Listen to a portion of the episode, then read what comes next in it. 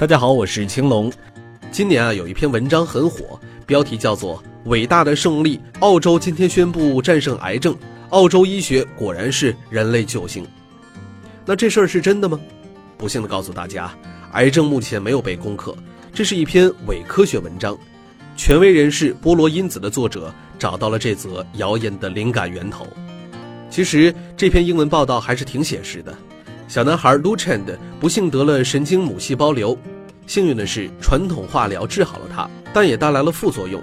Ziegler 教授希望开发新疗法，降低化疗副作用，于是研究了一种叫做纳米细胞的技术。纳米细胞进入一期临床实验，到目前为止，八位患者尝试，没有看到化疗常见副作用，但还不知道是否有任何疗效。大家可以看到这篇英文报道的中文翻译。只是介绍了一个有效性未知的新技术，处于一期临床实验，但是在营销号的夸张宣传下，新技术变成了攻克癌症的抗癌神药。科学家耗费心血的研究方向成为啼笑皆非的谣言。人总是如此，只愿意相信自己要相信的，不论事实是什么样。事实就是，癌症目前没有被攻克。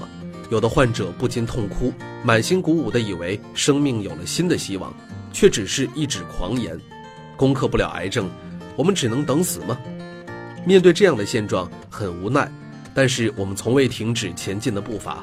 手术越来越微创，放化疗副作用逐渐减少，新技术在不断涌进，靶向治疗、免疫治疗成为延长患者生存时间新的希望。